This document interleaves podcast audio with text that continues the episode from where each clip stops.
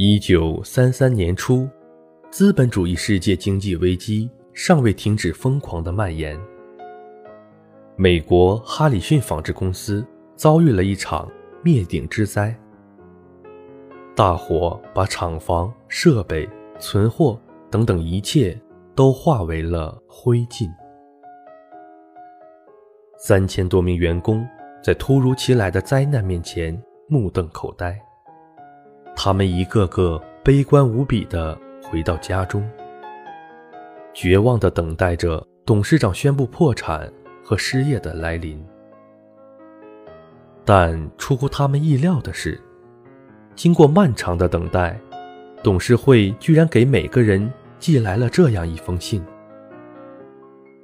我们董事会决定。”向全公司所有员工继续支付一个月的薪水。就这样过了一个月后，正当大家再次为以后的生活陷入忧愁时，董事会的信又来了。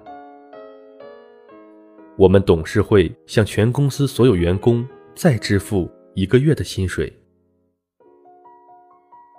如果说，在接到第一封信的时候，会让几千名员工感到意外和惊喜。那么，这第二封信简直让他们热泪盈眶。的确，当失业席卷全国，每个人生计无着无落的时候，能得到如此的照顾，谁会不感动万分呢？结果。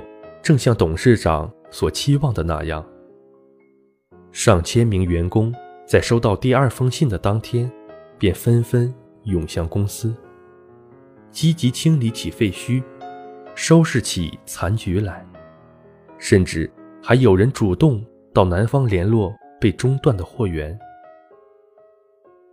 三个月后，新的哈里逊公司重新出现了，几千名员工。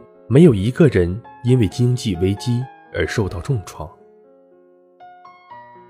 在今天，哈里逊公司已经成了全美国最大的纺织品公司。它的分公司遍布五大洲的五十多个国家。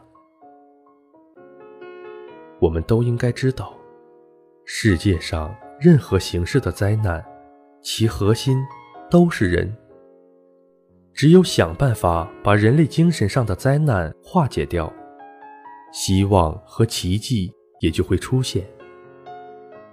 但要想做到这一点，理解、爱心与智慧都是不可或缺的。